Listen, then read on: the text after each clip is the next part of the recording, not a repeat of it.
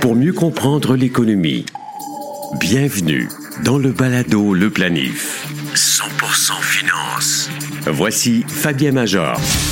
Bonjour, ravi de vous savoir à l'écoute du balado Le Planif. Et vous êtes de plus en plus nombreux à nous écouter. Il y a des données qui sont assez réjouissantes, merci. Le 12 mars dernier, dans le palmarès des podcasts les plus écoutés au Canada selon Apple Podcast dans la catégorie Affaires, le balado Le Planif a atteint la 15e place au Canada.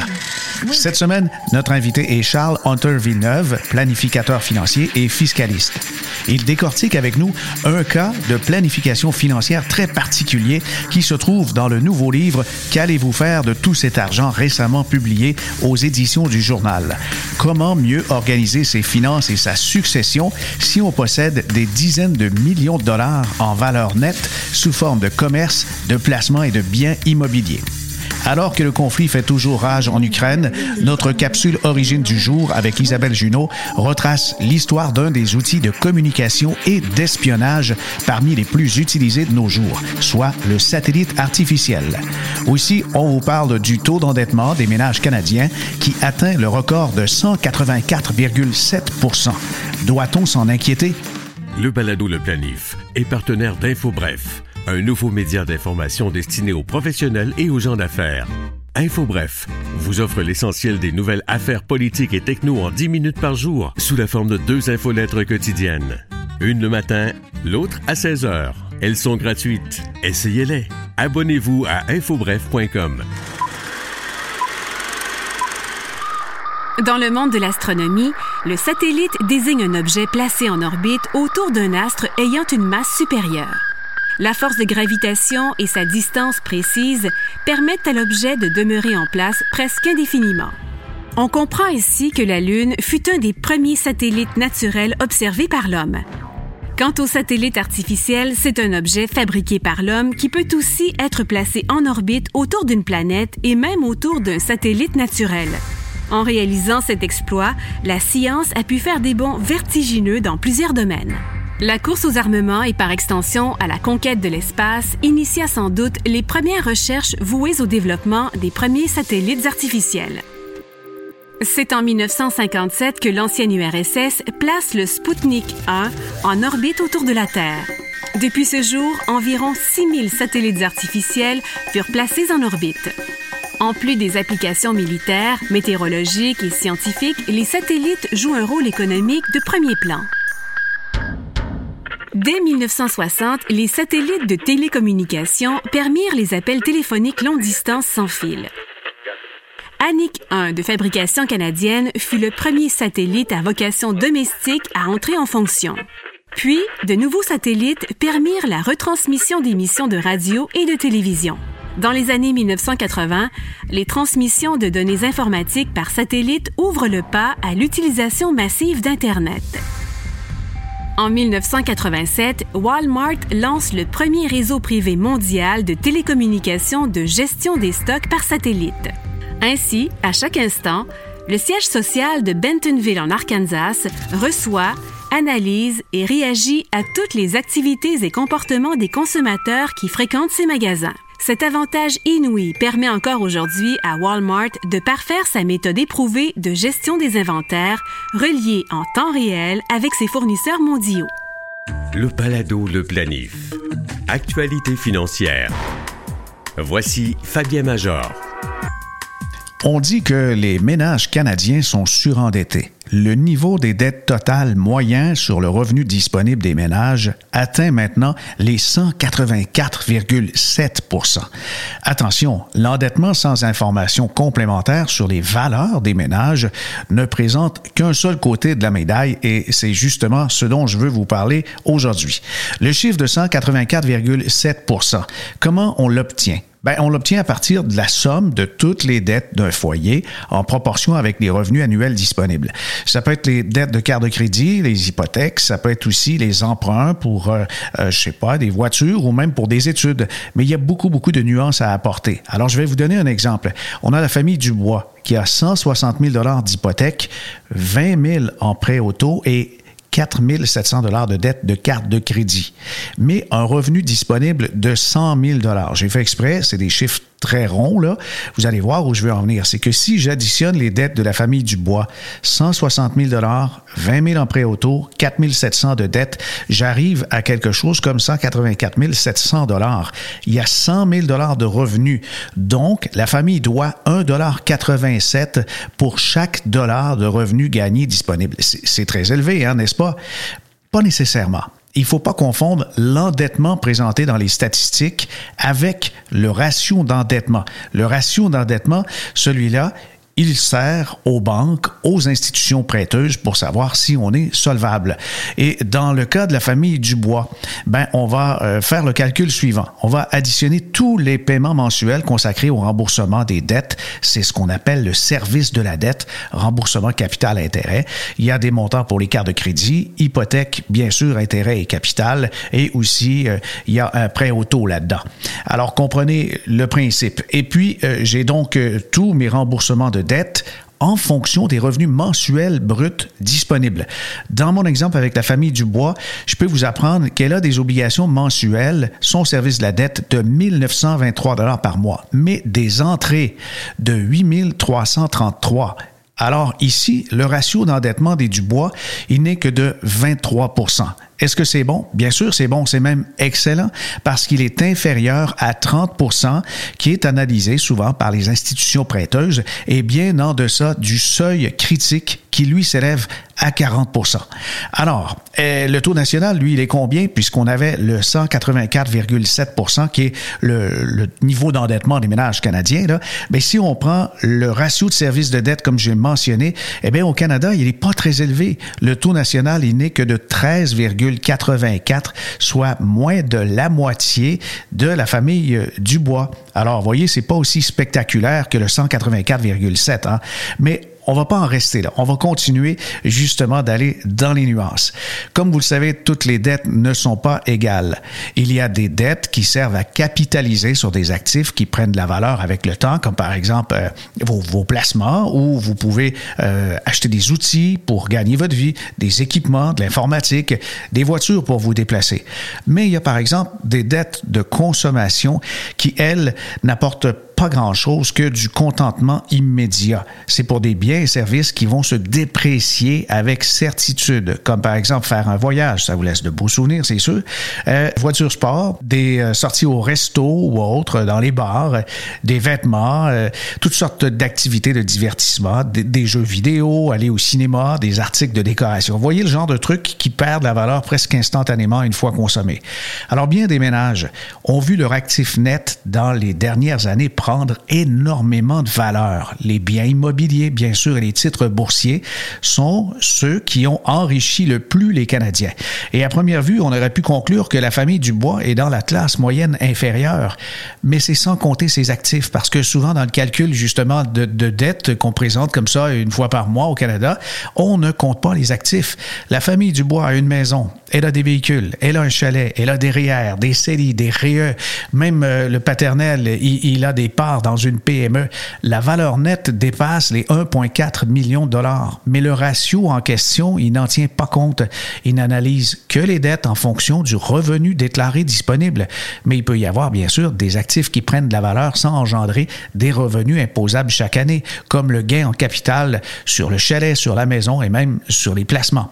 Alors, vu sous cet angle, on comprend que le 184,7% d'endettement n'est absolument pas problématique pour eux et probablement pas pour vous. Mais il y a quand même des précautions à prendre. Avec un prix moyen des maisons vendues qui excède maintenant au Canada les 800 000 dollars, ben les familles doivent résister à la tentation de refinancer exagérément leur résidence et de s'endetter davantage, même si les taux sont faibles. Mais vous savez qu'il y a plein, il y a plein d'écueils qui nous guettent. L'inflation, par exemple, et les hausses de taux qui ont commencé, ben ça, ça va affecter négativement le budget des familles et bien sûr le service de la dette. Alors débarrassez-vous-en, s'il vous plaît, des soldes de cartes de et de grands magasins avec des taux qui avoisinent les 20 Elles fragilisent votre ratio de service de la dette et votre cote de crédit. Et enfin, avec ce qui se passe en Ukraine partout dans le monde, euh, il y a des tensions. On n'est pas à l'abri d'une récession. Le contexte géopolitique mondial pourrait engendrer du chômage et des perturbations supplémentaires sur les chaînes d'approvisionnement. Planifiez mieux avec le balado Le Planif. Au balado Le Planif, il est maintenant question du bouquin Qu'allez-vous faire de tout cet argent maintenant disponible en librairie et dans les magasins grande surface. Qu'allez-vous faire de tout cet argent? Ça traite de la richesse qu'on espère, de la richesse qu'on a atteint et aussi de la transmission de cette richesse, que ce soit à ses enfants ou encore à des œuvres de charité, mais c'est certain que ça exige un travail, ça exige une planification financière. Dans le chapitre 5, c'est ce dont il est question aujourd'hui. On va parler de succès qui parfois tourne à la catastrophe. Notre invité est un fiscaliste, il est aussi planificateur financier, le confrère Charles Hunter Villeneuve, que vous avez connu avec la série de bouquins Lire et t'y relire. Il y en a trois en passant et ça vaut vraiment la peine de vous les procurer. Alors Charles est pour Groupe financier industriel Alliance, je tiens à le souligner. Bonjour Charles, comment vas-tu? Ça va bien, toi? Oui, certainement. Et euh, très content de ta participation justement à l'ouvrage Qu'allez-vous faire de tout cet argent? Et on peut illustrer un peu de quoi il en retourne. Le, le bouquin expose certains cas. Puis aujourd'hui, Charles, on aimerait t'entendre sur euh, les, les, faits saillants, les analyses que tu as fait d'un cas en question. Et puis, je vais faire une petite introduction. On va mettre la table et puis ensuite, on va discuter là-dessus. Là. Parce que planifier sa succession, c'est pas toujours une mince tâche. Ça peut être très ennuyant, rébarbatif, surtout lorsqu'on constate, par exemple, l'épaisseur de la pile de documents légaux financiers qu'il faut analyser, compléter. Il y a les termes juridiques, les termes financiers qui sont complexes. Les comprendre, ça exige quand même de grandes connaissances qui vont s'acquérir avec de longues études, de la formation continue. Puis les professionnels qui travaillent dans des dossiers comme ça doivent toujours être au courant de la jurisprudence avec les changements fiscaux. On va aujourd'hui parler du cas d'Hector. Il est décédé à 78 ans. Il a toujours géré de main de maître tous ses commerces. Il y en avait pas mal. En 45 ans, cet homme d'affaires, autodidacte, faut le dire, il a bâti tout un empire dans une région du Québec. Il avait des petits centres commerciaux, des immeubles à logement, un restaurant familial très achalandé, trois magasins de type quincaillerie de village qui affichaient le logo d'une grande enseigne. Et toutes ces entreprises étaient regroupées dans une seule et même compagnie qui portait son nom, Hector, c'est le plus fort incorporé. Bien sûr, on a changé les noms, on a paraphrasé un peu l'histoire, on l'a un peu romancé pour en faire un cas, mais inspiré de cas réels. Hector, il a perdu sa femme Rita en 1995. Il a eu deux enfants avec elle, Jean-Guy et Natacha. Jean-Guy, c'est un gars de 56 ans. Il est enseignant au secondaire et père de deux jeunes adultes, Sophia, 23 ans, et Timothy, 21 ans.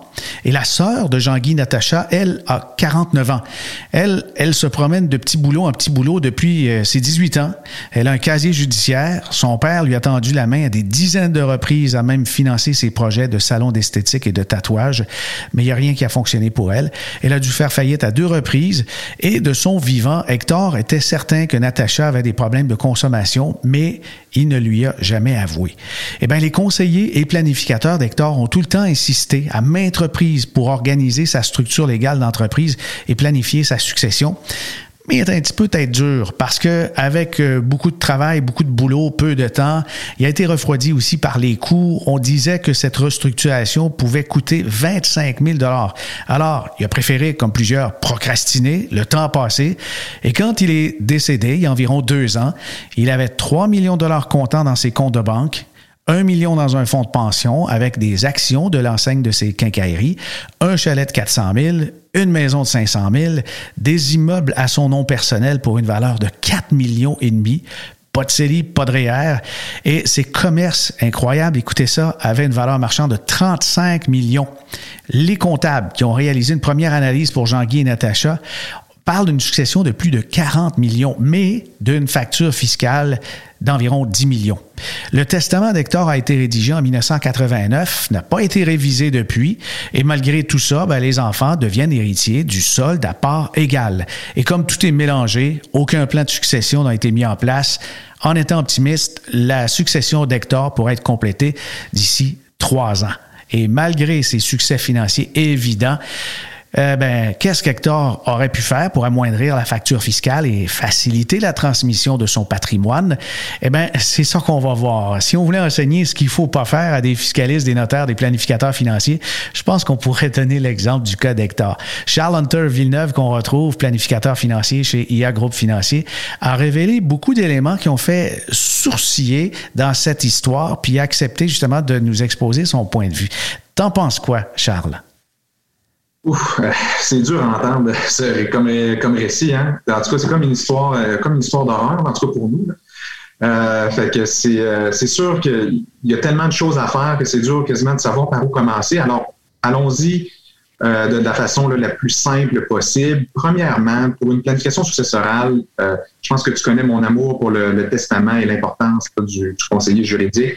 Il l'avait fait en 1989. Alors, euh, c'est sûr que, premièrement, de réviser son testament, il y a eu beaucoup de choses qui, se sont, qui ont changé entre-temps.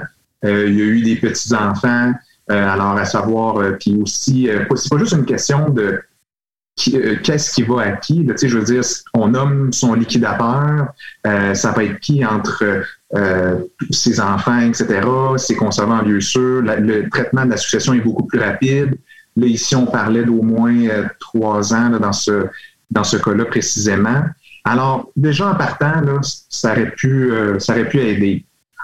Ensuite, si, on regarde juste la, la structure de l'entreprise comme telle, d'Hector, euh, il y avait simplement une entreprise opérante, puis il retirait de l'argent dans, son, dans son compte de banque. Là, il s'était accumulé autour de mémoire euh, un, million de dollars. Mm-hmm. Donc, premièrement, ça, je pense que c'est assez simple de maximiser les régimes fiscaux qui sont en vigueur, que ce soit REER, CELI, REE, euh, que ce autant pour ses enfants ou petits ou petits-enfants dans le temps. Euh, ça, c'est sûr que c'est un must.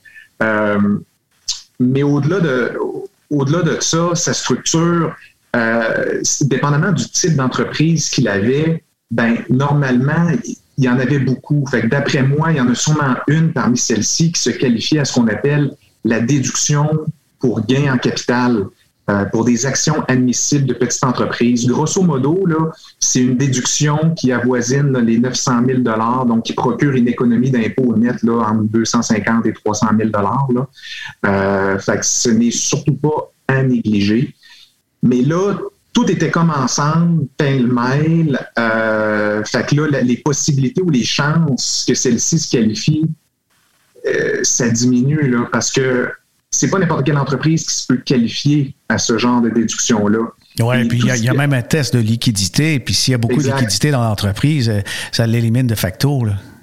C'est ça. Fait c'est pour ça que, entre autres, une des, clés ou des, pièces du puzzle importantes, dans ce cas-ci, aurait pu être, je parle toujours au conditionnel parce que c'est toujours du cas par cas, aurait pu être une fiducie. Euh, avec une fiducie, ce que ça permettrait de faire, euh, ça permettrait de... Une fiducie, en gros, c'est comme un, conduit, si on veut. C'est comme un... L'argent passe par la compagnie, traverse le conduit, puis ensuite on le redirige à d'autres personnes. Grosso modo, alors comme bénéficiaire de cette fiducie-là, il aurait pu avoir une société de gestion et ainsi on aurait pu purifier ce qu'on appelle donc extraire des liquidités de l'entreprise opérante et les envoyer dans la société de gestion pour ainsi, d'une part, qualifier les entreprises au fin de cette fameuse déduction pour gain en capital-là et même de la multiplier à travers les différents bénéficiaires. Donc, comme bénéficiaire de la fiducie, j'aurais pu nommer euh, ses enfants, euh, ses petits-enfants, euh, sa sœur, quoique c'est un petit peu touché vu qu'elle avait des problèmes, là, un peu de, de consommation. Il faut bien comprendre que c'est vraiment un don qu'on fait en argent à la personne en question, mais il reste qu'il y avait des économies il y avait des économies d'impôts à faire malgré tout avec une fiducie familiale ayant comme parmi ses bénéficiaires une société de gestion. On peut rappeler ce que tu as mentionné euh, lorsque c'est une petite société canadienne admissible et puis qu'il y a l'exonération de, plus de 900 000 ou à peu près. Là. Alors l'effet multiplicateur aurait pu s'ajouter aux bénéficiaires de la fiducie. Comme ça, il y avait des économies d'impôts importantes. Oui, oui, c'est sûr. Là. Fait que, si, par exemple, on, prend pour acquis que sa société valait autour là, de dans les plusieurs euh, dizaines de millions, alors c'est sûr qu'elle valait plus qu'un million. Donc, c'est sûr que j'aurais pu exonérer un million avec euh, son fils, un million avec euh, sa fille, ses petits-enfants. ses petits-enfants, il y en avait, il y avait, il y avait Sophia, Timothy, Jean-Guy, Natacha. On était rendu au moins à quatre pères de deux jeunes adultes. Alors, on a au moins un autre 4 millions qu'on peut, qu'on peut aller exonérer. Là. Euh, fait que c'est sûr que ça fait, euh, ça fait beaucoup. Là. Fait que l'économie fiscale nette, si on veut, ben c'est, à peu près un million. Un million net, net. Là, fait que, Quelles, occasions ratées quand même. Puis même au niveau des, immeubles, le fait de les détenir personnellement, ça pouvait représenter quand même euh, une perte importante pour les héritiers? Oui, ben, dans le fond, euh, premièrement, ben, les immeubles étaient. Euh, il y avait toutes sortes d'affaires. Hein. Il y avait des différents secteurs d'activité, tous dans la même opérante, puis il y avait des immeubles détenus personnellement. Si on finit juste avec le corpo, premièrement, d'avoir différentes entreprises opérantes pour diviser le risque légal du recours aux créanciers, pour que les créanciers se servent tous euh, dans toutes les entreprises. Des fois, il y en a qui sont plus profitables que d'autres. Alors, de diviser par type d'activité ces entreprises opérantes. Maintenant, il y avait en plus de ça des immeubles détenus personnellement. Euh, d'un point de vue légal, ça aurait pu être intéressant de les détenir dans une société, encore une fois, pour limiter sa responsabilité euh, personnelle. Mais encore là, euh, d'un point de vue fiscal, par contre, il aurait fallu que Hector ait un revenu par ailleurs assez élevé pour qu'il y ait un report d'impôt. je vous explique, c'est que dans le fond, dans une compagnie de, de, location, là aussi qu'il y a des immeubles locatifs, si, on, si ce n'est pas euh, des activités ayant trait à de l'hôtellerie ou de l'entretien. Mais autrement dit, si c'est pas, il n'y a pas ce genre d'activité-là qui est en place dans vos blocs, c'est pas considéré de façon générale, encore une fois, comme du revenu d'entreprise. C'est considéré comme du revenu de placement. Bon. Alors, si je mets des immeubles dans une compagnie de gestion qui serait, en ce cas-là, une compagnie de placement.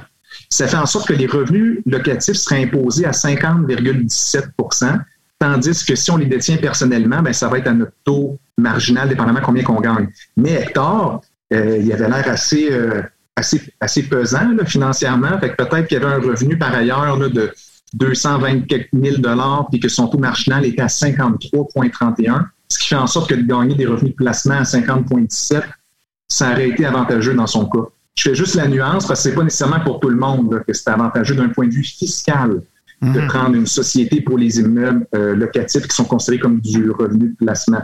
Mais d'un point de vue légal, ça, ça change pas pour limiter la, responsabilité. D'accord. Il, est clair que euh, d'abord, euh, on, sait qu'il était autodidacte. Il a monter toute une business, il n'y a pas de doute, c'est une belle réussite, mais d'avoir autant de méfiance vers les professionnels, que ce soit notaires, planificateurs, euh, conseillers en, en, finance, euh, en gestion de patrimoine, etc. Est-ce que c'est quelque chose courant qu'on voit, Charles? malheureusement, oui.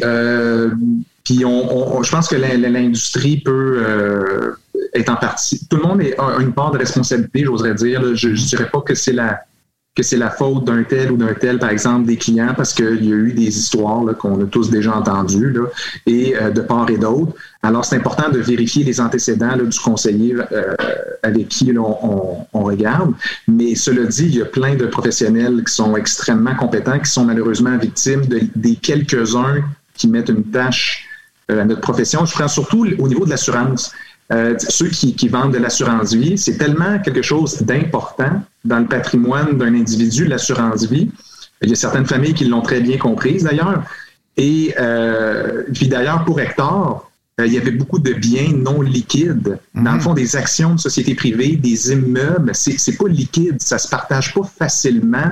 Alors, comment je fais pour payer la facture fiscale? L'assurance vie, c'est la solution toutes désignées pour ça, en plus de procurer un taux de rendement net d'impôt très intéressant, même à un âge avancé. Mais euh, comment Hector s'est fait approcher par le, conseiller en sécurité financière qu'on appelle, ou comment ça s'est, est-ce que lui-même a vécu des situations, on ne sait pas, dans la tête du client, qu'est-ce qui se passe. Mais la rentabilité de l'assurance vie n'est plus à démontrer. Là, et euh, dans le cas d'une facture fiscale euh, importante en plus, euh, l'assurance vie, c'est vraiment la clé euh, pour faciliter le partage de l'héritage, puis pour s'assurer qu'il y ait moins de, de, chicanes, de conflits, puis d'un point de vue de rentabilité aussi. Mhm.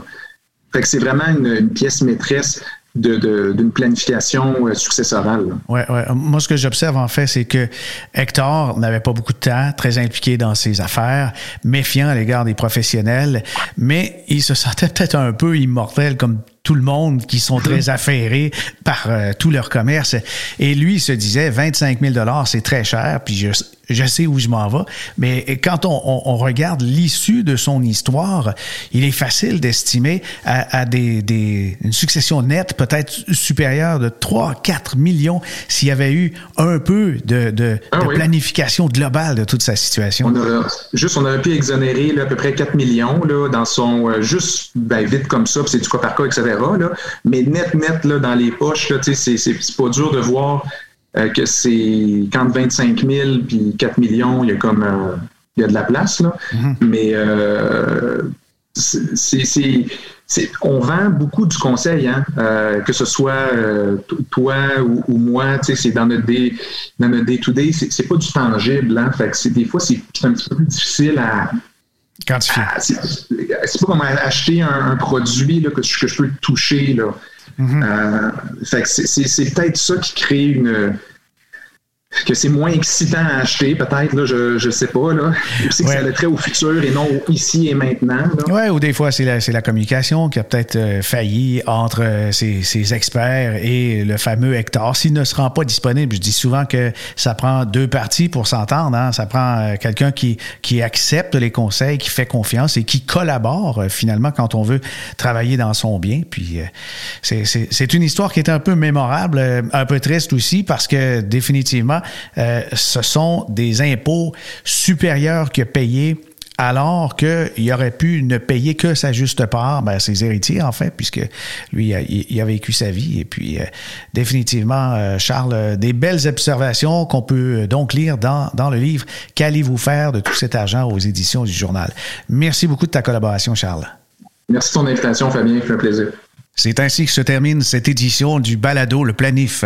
Pour du contenu supplémentaire, rendez-vous sur le site internet baladoleplanif.com. Vous trouverez aussi plusieurs autres cas de planification financière comme celui présenté aujourd'hui qui seront sans doute vous intéresser dans le nouveau livre Qu'allez-vous faire de tout cet argent maintenant en librairie? Tout comme d'ailleurs les petites histoires de gros dollars aux éditions Un monde différent. L'auteur Jean-François Langeur m'a secondé dans l'écriture de ce recueil de textes inspirant les capsules origines de ce balado. Ici Fabien Major. À bientôt.